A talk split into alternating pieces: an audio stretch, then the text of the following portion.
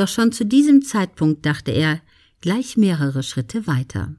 Er träumte bereits von einem High Life, wie er es auf den Instagram-Accounts zahlreicher erfolgreicher Unternehmer mitverfolgen konnte.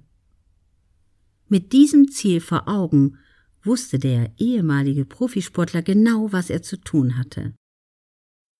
Er musste alles geben. Lange Tage, kurze Nächte und 8000 gefahrene Kilometer jeden Monat brachten den 21 Jahre jungen Schuldner schließlich genau dahin, wo er immer sein wollte.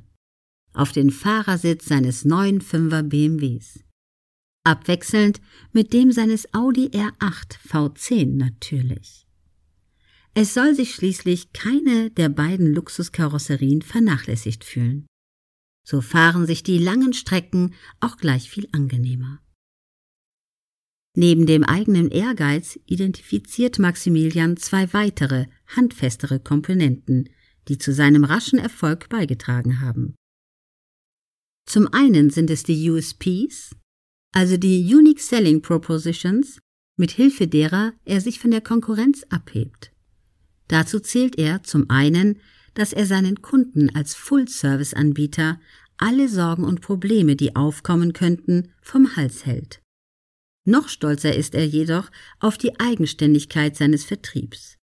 Eines unserer größten USPs ist die größtmögliche Versorgung durch die eigene Anlage, einen Stromspeicher und eine Stromcloud.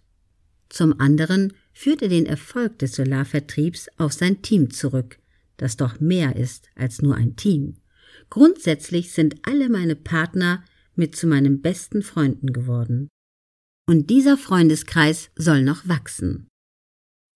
Nächstes Jahr will Maximilian weiteren 500 Leuten eine Chance geben. Und diese werden alle mal mit günstigeren Voraussetzungen starten als er selbst. Denn im Gegensatz zu seinem selbst erarbeiteten Werdegang hat er für seine neuen Partner bereits alle Werkzeuge vorbereitet, die sie brauchen, um loszulegen. Dazu gehören unter anderem Videoschulungen, Offline-Coachings und Zoom-Calls. Bei der Auswahl seiner Partner legt er zwar großen Wert auf bereits vorhandene Erfahrungen im Vertrieb, mehr jedoch auf Motivation und Eigeninitiative. Dabei gehe es ihm nicht primär darum, dass bereits Erfolge vorgewiesen werden können, sondern dass überhaupt versucht wurde, etwas auf die Beine zu stellen. Vertrieb ist größtenteils Kopfsache. Vor allem muss man wissen, wie man mit einem Nein umgeht.